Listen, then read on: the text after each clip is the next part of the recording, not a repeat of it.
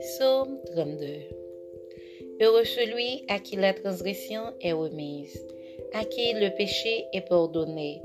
Heureux l'homme à qui l'Éternel n'impute pas d'iniquité, et dans l'esprit duquel il n'y a point de faute.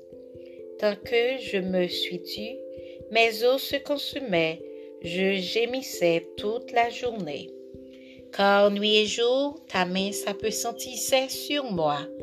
Ma vigueur n'était plus que sécheresse, comme celle de l'été. Je t'ai fait connaître mon péché, je n'ai pas caché mon iniquité. J'ai dit, j'avouerai mes transgressions à l'Éternel, et tu as effacé la peine de mon péché. Qu'ainsi tout homme pieux te prie, autant convenable. Si de grandes eaux débordent, elles ne l'atteindront nullement. Tu es un asile pour moi, tu me garantis de la détresse, tu m'entoures de chants de délivrance.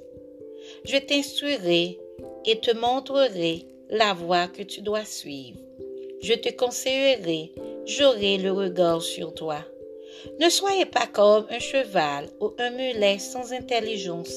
On les bride avec un frein et un mort dont on les porte afin qu'ils ne s'approchent point de toi.